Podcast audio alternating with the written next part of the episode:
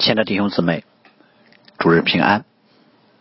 我们今天继续来分享新约使徒行传的经文。今天分享的经文是使徒行传的第二十五章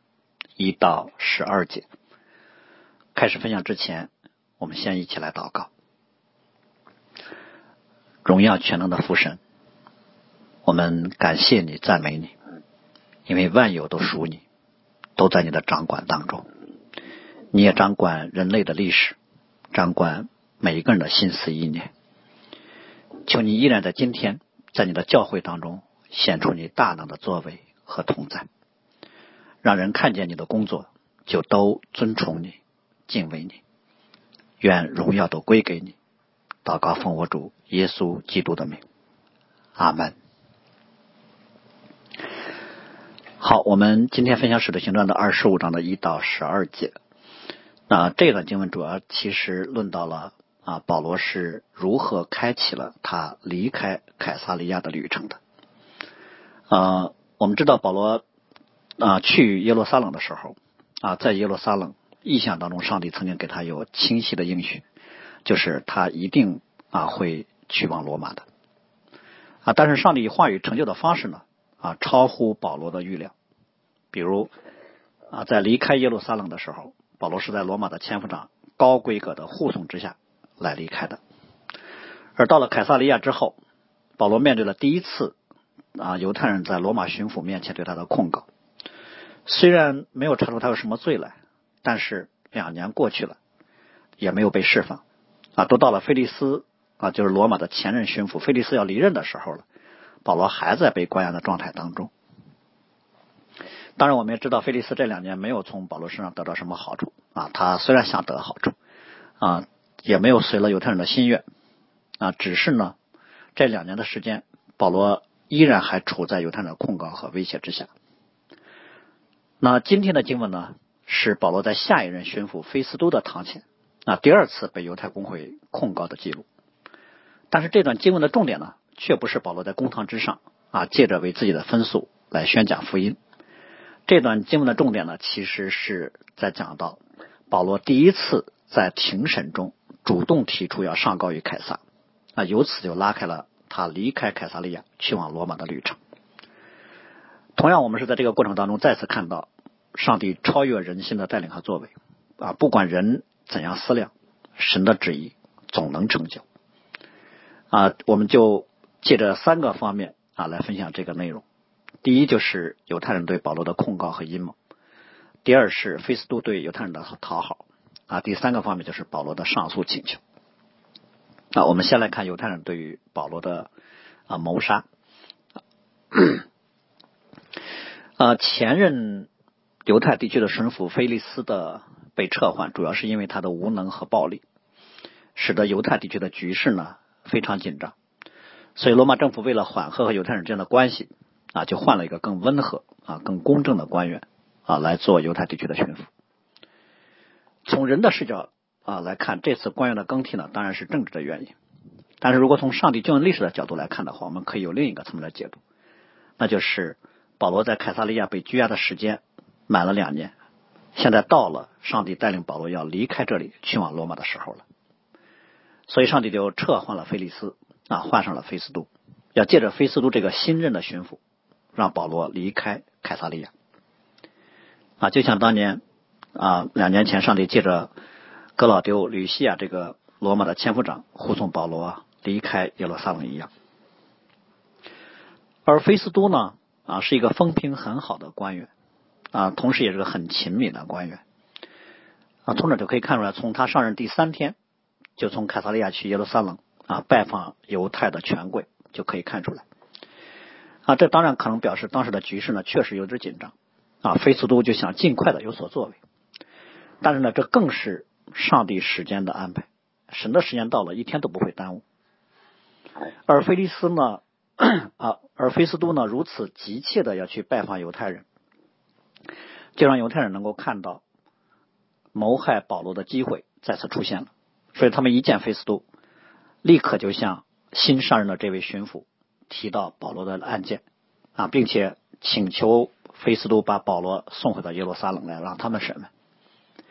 当然，我们看到犹太人不是真的要再审这个案件，而是想要利用啊菲斯都像两年前一样所谋划的，在半路上去刺杀保罗。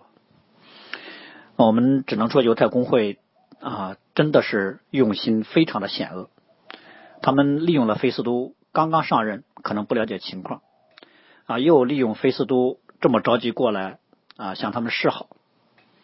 啊，甚至我们可以这么说，犹太公会的这个请求。都可以看为这是对菲斯都的陷害，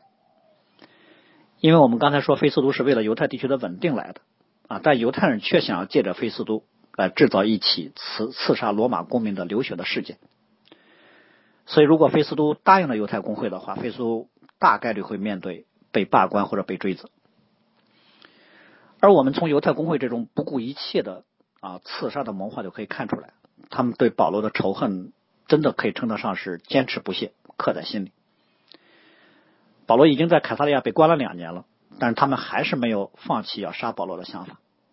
这个时候，犹太公会的大祭司都换了新人了，啊，犹太人对保罗的仇恨不但没有改变，而且越发的强烈了。因为他们想利用菲斯都，其实就是不惜拿一位罗马高级官员的政治生涯来做陪葬。当然，也可能犹太人是因为 考虑到罗马官员啊换任。他担心呢，新巡抚上来之后呢，保罗可能会被释放啊，所以他们就想如何先下手为强。但不管怎么样，犹太人的这个请求，我们看到保罗再次被放到了生死危机当中了。但就像圣经里面所说的，人心虽然有很多计谋，但唯有耶和华的筹算才能立定。菲斯都这个时候听见犹太人的请求之后呢，就显出了他作为官员应有的谨慎。上任三天就来拜访他们，那固然显出了菲斯都里面的心机和嗜好。但是犹太人面对第一次谋面的新巡抚，这么急切的提到保罗的案件，也不得不让人意识到这个事儿不能随便答应。所以菲斯都马上就拒绝了犹太人的请求。啊，当然他不知道犹太人背后的计谋。啊，但是他却知道这种情况下啊还不了解情况的时候，不能贸然答应这种非常急切的、有点不合理的请求。所以我们看到，菲斯都确实是想与犹太的权贵搞好关系，但是呢，前提呢是他认为在安全和掌控的可掌可掌控的方式之下。所以呢，菲斯都告诉犹太人，保罗本来就在凯撒利亚，那我也马上要回去。啊，如果要审要控告他，可以派人到凯撒利亚来来控告。那菲斯都的谨慎呢，就让他躲过了这一次被利用的危机。而且菲斯都在提到保罗的时候呢，用语也非常的谨慎。啊，保菲斯都特特别说，那个人如果有什么不是啊，就可以告他。意思就是说，菲斯都没有因为犹太人对保罗的控告就先入为主的真的认为保罗有什么罪啊，也没有对犹太公公会有什么承诺。说你们只要下来人告他，我就会照你们的意思定罪他。所以我们会看到啊，的确呢，菲斯都比菲利斯呢在围观公正方面啊可能要好点啊，他不是那种为了自己的目的做事毫无底线啊，他还有基本的良知啊和坚持原则的一些做法啊，这就救他脱离了 杀害上帝仆人的阴谋。所以对于保罗来说呢。犹太人想刺杀，这是生死危机。对于菲斯都来说，犹太人要利用他啊，同样也是生死危机。因为菲斯都可能只是把犹太人提议理解成说，这是犹太人为了发挥地域的优势啊和控告的便利啊，他不知道犹太人背后的这个打算。所以，对于菲斯都来说，我们要知道，他可以拒绝，他也可以答应。在他的拒绝和答应之间呢，其实没有那么远的距离。他如果讨好犹太人的心思再重一点，可能他就会答应了啊。但这个时候。菲斯都照着常理选择了拒绝。那我们很多时候在地上行事为人也是这样。我们的智慧其实并不在于说我们知道很多事情背后的隐秘啊，不在于说我们知道别人内心的想法、他们的打算，然后我们才能做智慧的选择。我们的智慧就在于，我们就照着我们对一件事情的了解，照着我们对于上帝话语的领受，照着我们内心良心的清洁，该怎么做就怎么做啊，不怕得罪谁。也不怕因为坚持我们所领受的而有什么后果，这样才能让自己不受制于人，不被人利用，不陷入到未知的危机当中。那不管怎么说，犹太人的计谋就落空了。那我们就看到神在人的心里掌权。其实历史上啊，过去啊旧有的历史呢，曾经有过一个啊有点类似的故事，就是亚哈随鲁王有一天晚上失眠啊，想看书，有人就把宫廷记录一年前莫迪改救他的事给念给他听。哎，恰巧呢，一年前这么大的功没有奖赏。所以亚哈随鲁王就说啊，就想现在给他补上。哎，正好他的大臣哈曼在门外等着要觐见，下令要把莫迪改给杀了。但是亚哈随鲁王就没有等哈曼说话，立刻吩咐说：“你去执行奖赏哈奖赏莫迪改的命令。”我们看到几个很平常的因素叠加在一起，似乎没有什么神迹奇事，但是却产生了一个很令人意外的戏剧化的场景。这就是上帝对于人类历史常用的那个导演的方式。神当然可以用超自然的方式来介入，但更多的时候，其实上帝对于历史的带领就是以不违背人的自由意志啊，看起来更加自然的方式来引导一个事情的发展。所以，神对人心的影响可以在几个不同的意念衡量的时候，以人所不能理解的方式来介入。所以在人的角度来说，人是在自己的意志当中来行事的；但在上帝的角度来说，都是在上帝的权命之下的。我们啊，应该知道，的确是真的。上帝若不允许，我们一根头发都不会掉下来。在这个故事当中，在我们现在读到的菲斯都和犹太人这个交流当中，我们看到，菲斯都并不认识保罗啊，他也不认识上帝，他就照着他的政治智慧，根据当时说话那个场景，他就觉得啊应该拒绝，这样犹太人的谋划就不能成就。我们要知道，远在凯撒利亚的保罗其实并不知道发生了什么事情，但是上帝却借着对犹太人那么急切的请求和对菲斯都内在心怀意念的引导，让关乎保罗生死的一个危机，就在这个短暂的对话交锋中就化解了。然后我们就看到，啊，菲斯都的确是一个非常勤勉啊，甚至说他是一个做事雷厉风行的方式。他回到凯撒利亚之后，第二天就把保罗给提上来啊。那显然，菲斯都其实从耶路撒冷回凯撒利亚的时候，应该是带着控告保罗的犹太人一块下来的。在时隔两年之后，犹太人再一次派出一个团队到凯撒利亚，到新任巡抚的堂前来控告保罗。那关于具体的庭审过程呢？啊，陆家的记录非常简单，但是有两个细节需要我们留意。第一个就是保罗被提上来了。那些从耶路撒冷下来的犹太人周围站着，啊，和合本是这么翻译的。其实这个场景更准确的描述是，这一群犹太人就站着围住保罗，这就凸显出犹太人对于保罗那种充斥的敌意和威胁。属灵上呢，当然就是那恶者借着犹太人向保罗显出那种嘶吼吞咬的那种可怕的架势。这个时候，保罗只有一个人啊，保罗是孤身一人。面对气势汹汹的这一群人，当然我们知道，并非是保罗一人在面对啊，因为主与他同在。而保罗的这种场景，其实对于我们来说，今天并不陌生啊。过去包括现在，很多弟弟兄姊妹可能都曾面对过啊，一一大群人啊，围绕着你一个人啊，向你说话，向你施加压力啊，向向你说各种啊恐恐吓和威胁的话，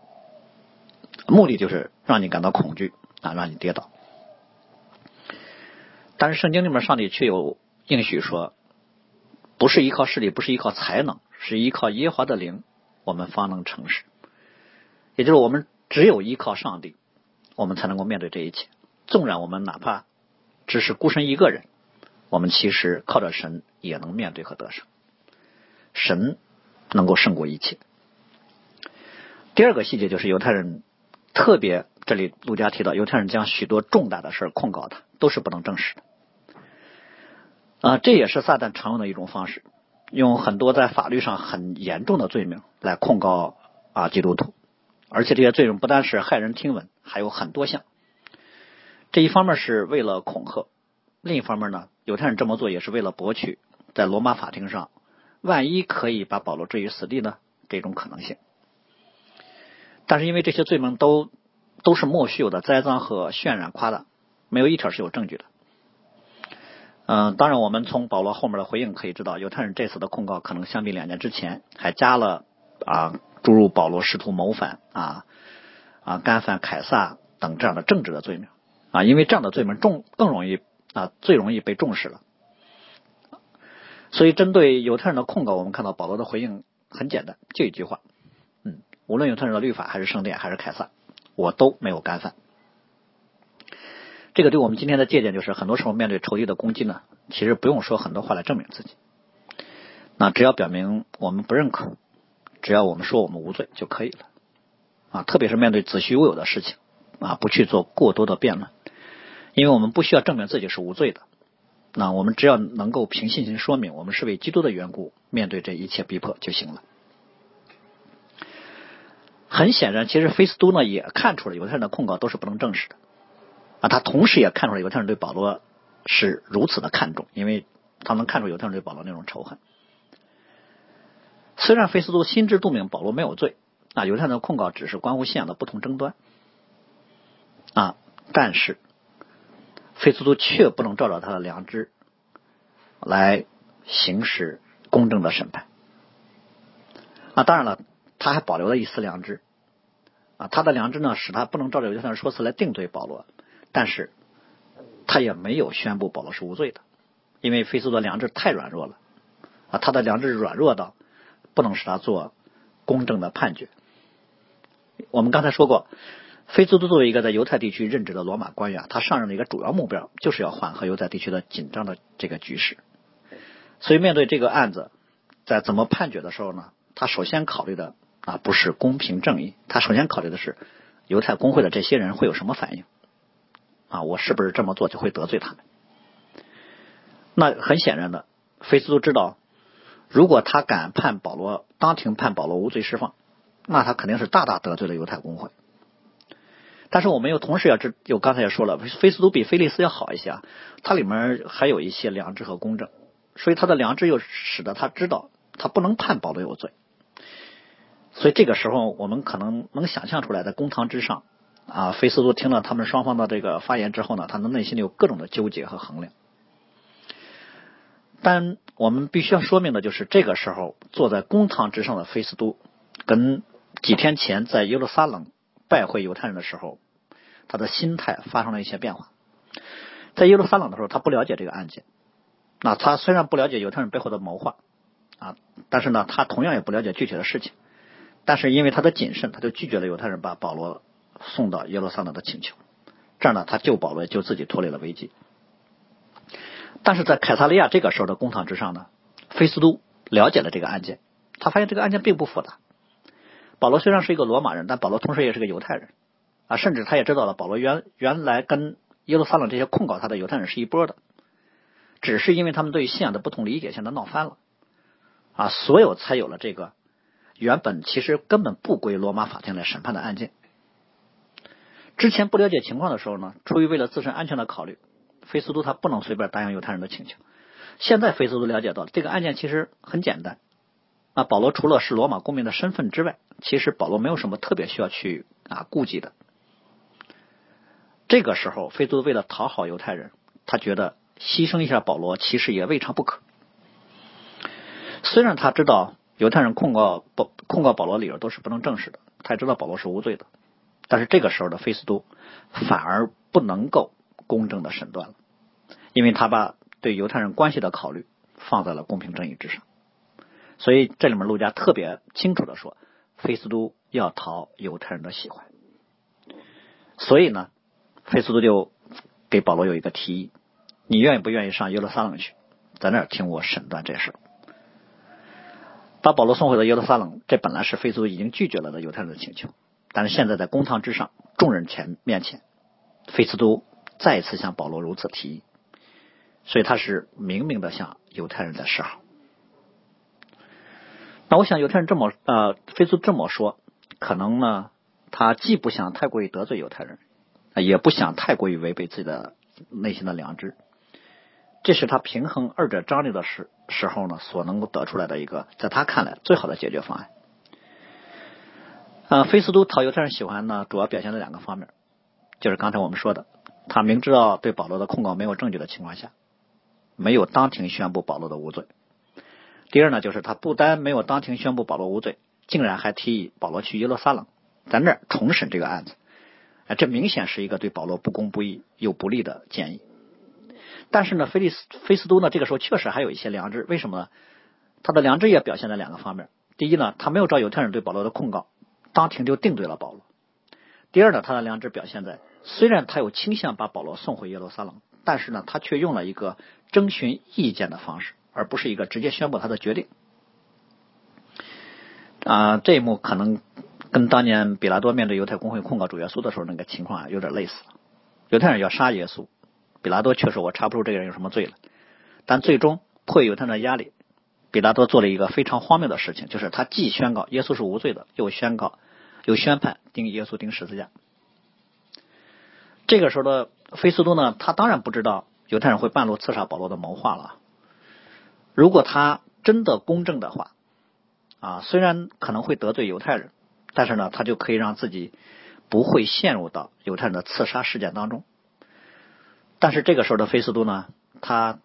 惧怕得罪犹太人的惧怕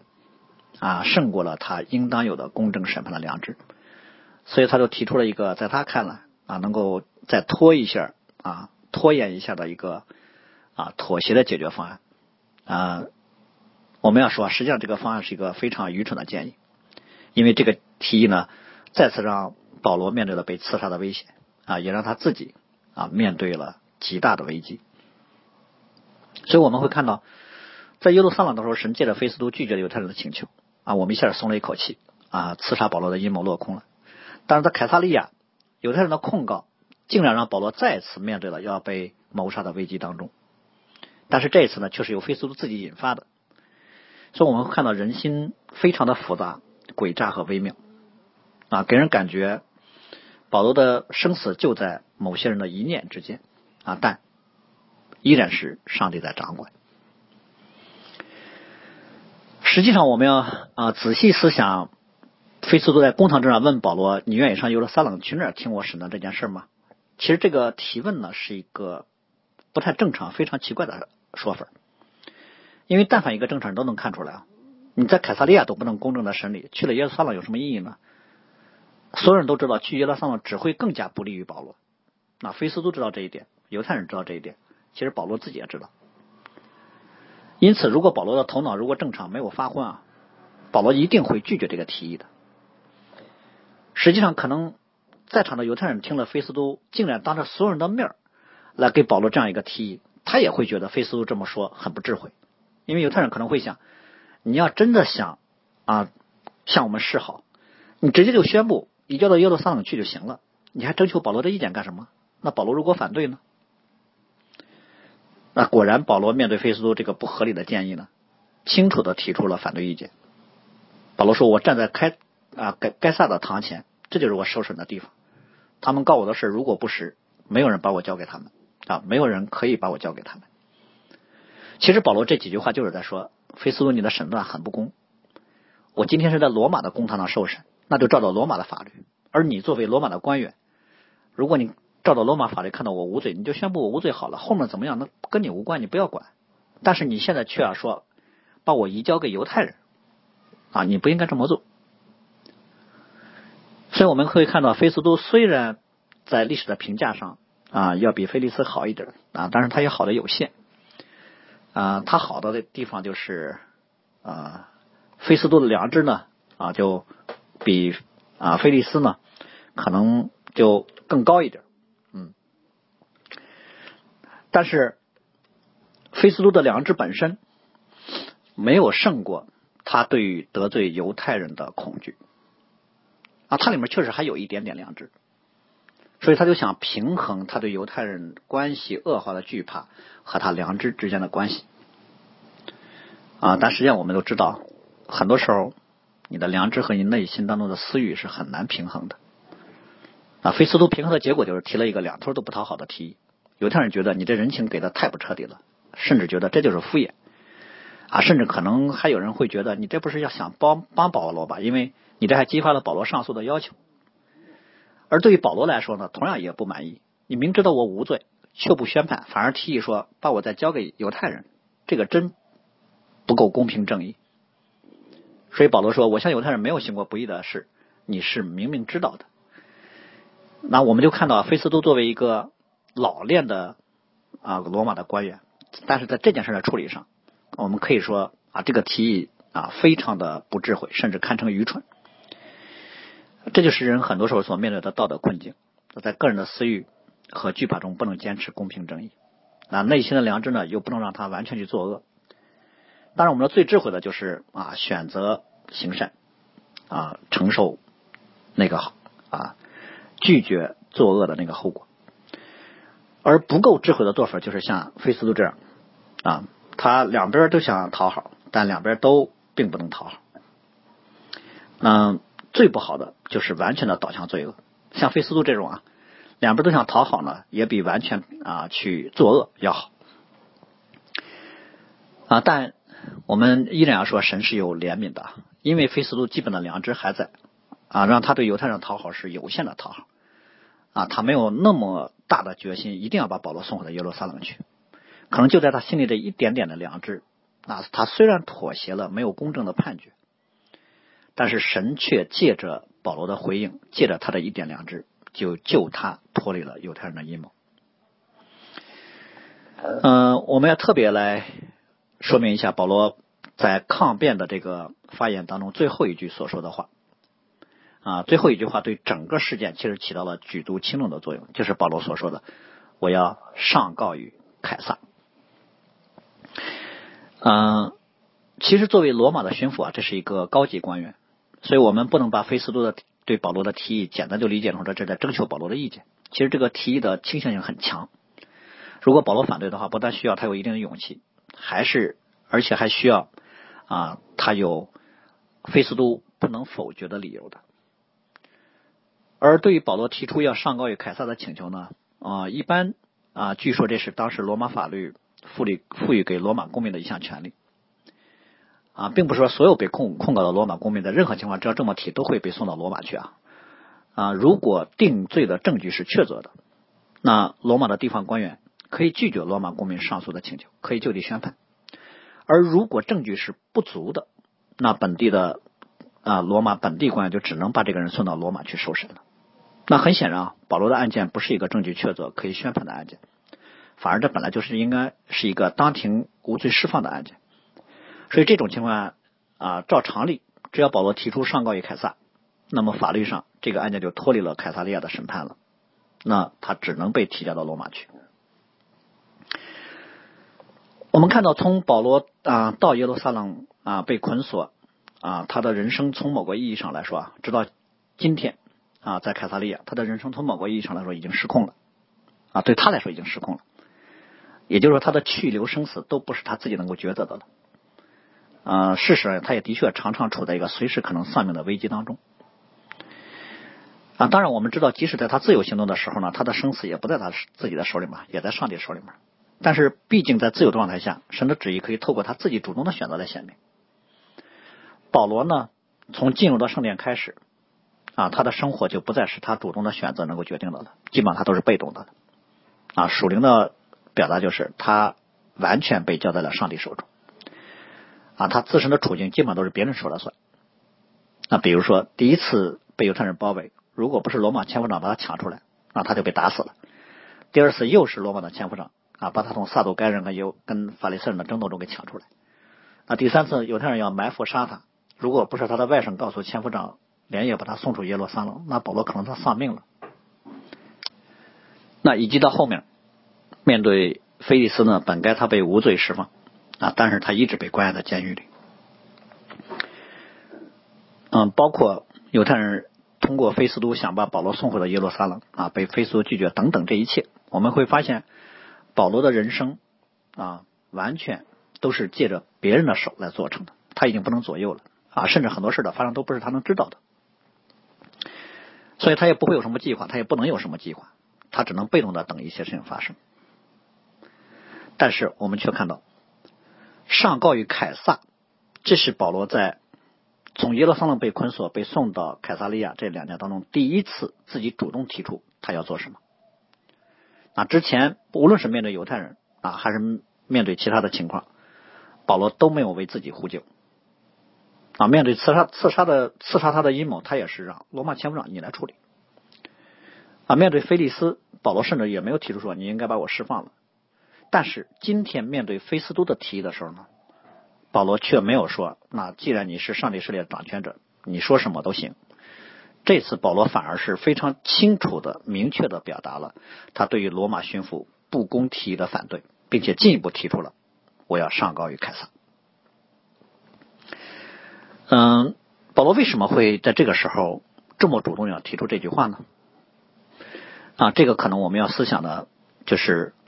从保罗离开耶路撒冷的那一天，他就非常清楚的知道，他已经踏上了去往罗马的道路。啊，虽然在凯撒利亚他被关押了两年，但并不表示说他可能还会再回耶路撒冷。他清楚的知道，离开耶路撒冷，那去往罗马，这是上帝的应许和带领。这两年表面上看起来是菲利斯的不公跟贪心造成的，那可能这两年也是保罗在去往罗马之前，上帝给他有一段时间的休整和沉淀。保罗自己呢，应该也在时时等候着从凯撒利亚能够启程去往罗马的时间。那直到菲利斯卸任，啊，菲斯都就任，犹太人再次控告他。当在公堂之上，保罗看见了犹太人对他的啊更大的仇视，而看到了，同时也看见了新任的巡抚对犹太人的讨好，保罗就知道自己在凯撒利亚被公正审判的可能性不大。甚至我们说，保罗这个时候已经清楚的明白，他去往罗马的方式不是从凯撒利亚被释放，然后呢自己筹钱和几位同工一起去，或者坐船，或者走陆路，而是保罗这个时候可能就想到，哪怕是以囚犯的方式被罗马的官方押送到罗马，这也未尝不可呀。因为上帝的应许是保罗一定可以去到罗马，但上帝从来没有跟保罗说过什么样的方式去。所以，我想保罗在这个时候看到菲斯都啊，虽然有很强的倾向性把自己送回耶路撒冷，但是却啊当堂征询他意见的时候呢，他就认为这是上帝给他可以离开凯撒利亚去往罗马的机会。所以保罗就照着他对罗马法律的认识，立刻就提出他要上告于凯撒。所以我们看到保罗虽然看起来表面上是用到了罗马公民在法律权利的啊层面的啊使用，但背后其实保罗是有一个属灵的。用意和属灵的看见，所以保罗这次主动要提出上诉于凯撒啊，一方面可以追溯到主耶稣之前跟他所说的应许啊，你怎样在耶路撒冷为我做见证，要比怎样在罗马为我做见证。另一方面，保罗也是在这样一个场景之下，看见了上帝带领他离开凯撒利亚的时候到了。那或许可能有人说，这个时候保罗请求上诉于凯撒，是不是在寻求属世政府的庇护？或者说利用罗马的法律来逃避啊可能的谋杀，那是不是在属灵上表示表示保罗对上帝的信号已经减弱了啊？当然，我们说表面上保罗的上诉确实是基于罗马法律啊所赋予的公民权利，但实际上我们说上告与凯撒的诉求，并不表示保罗一定要去罗马寻求一个公正的对这个案件的审判结果。我们要知道，作为深知基督奥秘的使徒来说。保罗当然知道，在地上没有完全公正的司法。凯撒利亚的罗马官员不能公正的审判，那到了罗马啊，那些官员就能吗？啊，地方官员是罪人，中央政府就是圣人吗？保罗很清楚知道，人性在哪儿都一样。所以去罗马会有什么样的审判的结果呢？其实保罗也不知道。啊，这也不是保罗关注的。保罗关注的是要去罗马。但是同时，我们又看到保罗使用了罗马权力所赋予给他的公民权利，就表示保罗其实并没有把属世的司法体系和政府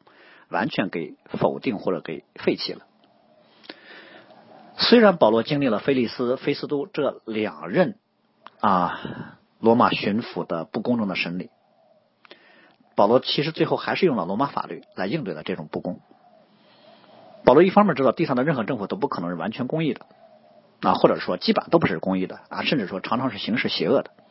但另一方面，我们从罗马书十三章保罗自己写的书信也可以知道，保罗承认地上的权柄都是出于神的啊，掌权的都是神所命的，因为做官的不是叫行善的惧怕，那是叫作恶的惧怕啊。地上的治理权柄都是用于赏善罚恶的。所以在保罗的眼中呢，他看罗马政府的权柄和他自己的使徒职分的属灵权柄，并不是完全对立的。啊，地上的政府和教会啊，都是上帝所设立的，这两个权柄分别承担不同的功用。政府呢，主要是赏善罚恶，所以政府所制定的法律条文呢，要体现出公平正义。啊，如果不能，那么就表示地上的权柄就是对上帝所赋予权柄的错误使用。因此呢，如果地上的法律条文啊违背了上帝的律法和人的基本良知，那这法就属于恶法，神的子民可以不遵从。就像旧约圣经啊，就像那使徒们面对工会的时候所说：“顺从神，不顺从人是应当的。”但同时，我们要做一个准备，就是甘心承受不顺从的后果。但如果法律本身啊没有什么问题啊啊，只是执行的官员不公正，那我们可以照着法律的程序去提起申诉，因为我们依然把地上的权柄看为是上帝所设立、上帝所掌管，并且上帝所使用的啊。所以应用呢，我们今天呢，就是我们今天如果面对政府有关部门根据他们所制定的属实的法律啊来逼迫教会啊来逼迫基督徒的时候。那我们可能也在想，我们是不是也可以用相啊相关的一些法律啊法规来应对呢？啊，我们是否可以照着法律的程序所赋予给啊地上公民的权利来做事呢？这个当然是可以的。但是呢，我们啊作为属天的子民，在运用法律条文和属实权利的时候呢，我们并不是要指望或者依靠这些。我们的我们对这些条文的运用呢，是在上帝的带领之下来使用的。啊，我们并不会指望，我们即使用，也不指望着法律条款或某个官员、某啊某个审判官是完全公正的。我们只是靠着上帝的带领，啊，照着属灵的原则，我们可以使用神所设立的属实的法律条款啊，比如说可以提起复议啊，可以提起上诉，但同时呢，我们也可以不提。所以，我们对于今天属实法律规则的看法是，我们并不完全否定和反对，但是我们有一个超越的态度。我们可以运用法律的规则来维护自己的权益啊，也可以不执着于法律所赋予给我们的权利，甚至有时候我们可以把自己交在属实的权柄之下啊，哪怕这个权柄的使用并不公义，因为神可以借着法律来达成自己的意志，神也可以用其他的方式来做成。所以保罗这个时候的主动的请求上告于凯撒呢啊，不是出于保罗的惧怕啊，也不是指望这个权力运用就可以让他啊脱离捆绑。啊，脱离危险。当然，我们知道保罗这个时候其实不知道犹太人啊，两年之后还在谋划要刺杀他啊。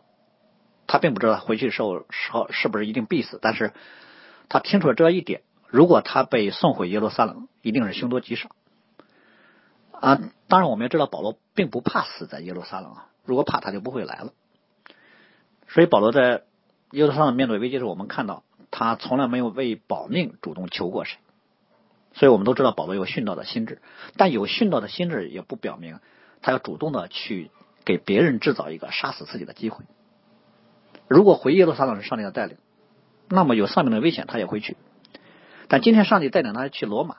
他又知道耶路撒冷有很大的挑战和危险，那他肯定要尽尽可能的躲开了。所以这个时候保罗寻求远离耶路撒冷啊，要去罗马，他其实并不是怕自己的同胞会杀他。啊，我想他是不愿意让犹太人因他犯更多的罪，啊，所以我们基本上把保罗这个时候主动提出要上上告于凯撒呢，啊，看成这是圣灵在他内心的感动和带领。那去罗马当然是上帝的应许，但这个应许的成就不表示保罗一定要完全被动的等待，在无能为力的时候，保罗就以信心忍耐来等候上帝的工作，但是在保罗可以自己有所作为的时候。保罗就在这一刻顺服圣灵的感动，主动参与到成就上帝的应许的工作当中来了。所以他一看到有一个机会出现，他立刻就说：“我要上告于凯撒。”那神也就借着他的诉求，成就了对他的应许。那保罗提出这个请求之后呢，就等费斯都的允准了。那实际上呢，我们知道，其实保罗依然还是对啊上帝。有完全的依靠啊，因为菲斯都没有当庭就答应他，菲斯都是跟啊议会商议之后啊才同意了保罗的请求。菲斯都跟保罗说：“你既上告于凯撒啊，就可以往凯撒那里去那我们最后简单的总结就是，从保罗在宣教的过程当中有了去往罗马宣教的领受之后，啊，保罗这一路啊，特别是在耶路撒冷又亲亲自领受了上帝给他的应许，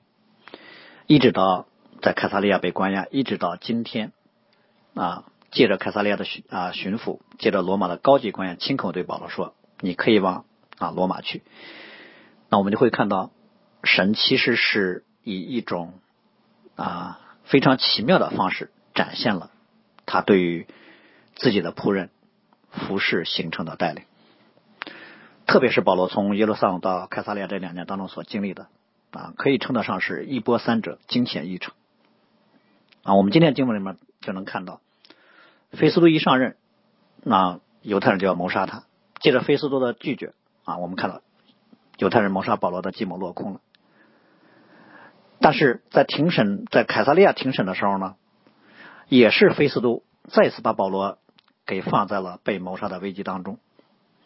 但同时，也是菲斯都当听见保罗说我要上告于凯撒的时候呢，啊，依然是啊，他答应了这个请求。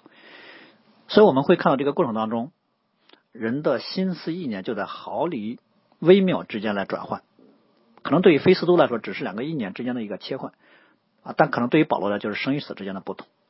但我们更看到的是，神在一个更为超越的层面上来做王掌权。啊，就像真言说的，王的心在耶和华手中，好像垄沟的水，随意流转。这些都是菲斯多的想法，但这些都在上帝的引导之下。所以最后，我以保罗写给哥林多教会书信当中的一段话来作为我们今天正道的结束。保罗在啊，我们作为啊。保罗在写给晚年的时候，给啊提摩太的啊书信当中一段话啊，作为今天正道的结束。在提摩太后书的四章啊十七到十八节，保罗这么说：“唯有主站在我的旁边，加给我力量，使福音被我尽都传明，叫外邦人都听见了。我也从狮子口里被救出来，主必救我脱离诸般的凶恶，也必救我。”进入他的天国，愿荣耀归给他，直到永永远远。阿门。我们一起来祷告。是的，主啊，你是我们随时的帮助，特别是在我们面对各种危机和征战的时候，你的旨意又美善又超越，远超过。我们所能理解的，但你在一切的事情上都做王掌权，特别是在人心所不知道的层面，显出你格外的能力。我们求你，让我们在各种环境中都能经历你同在的真实。无论我们所面对的是什么，都能够到你面前，凭着你所赐给我们的信心来仰望和依靠你。祷告奉。我主耶稣基督的名，阿门。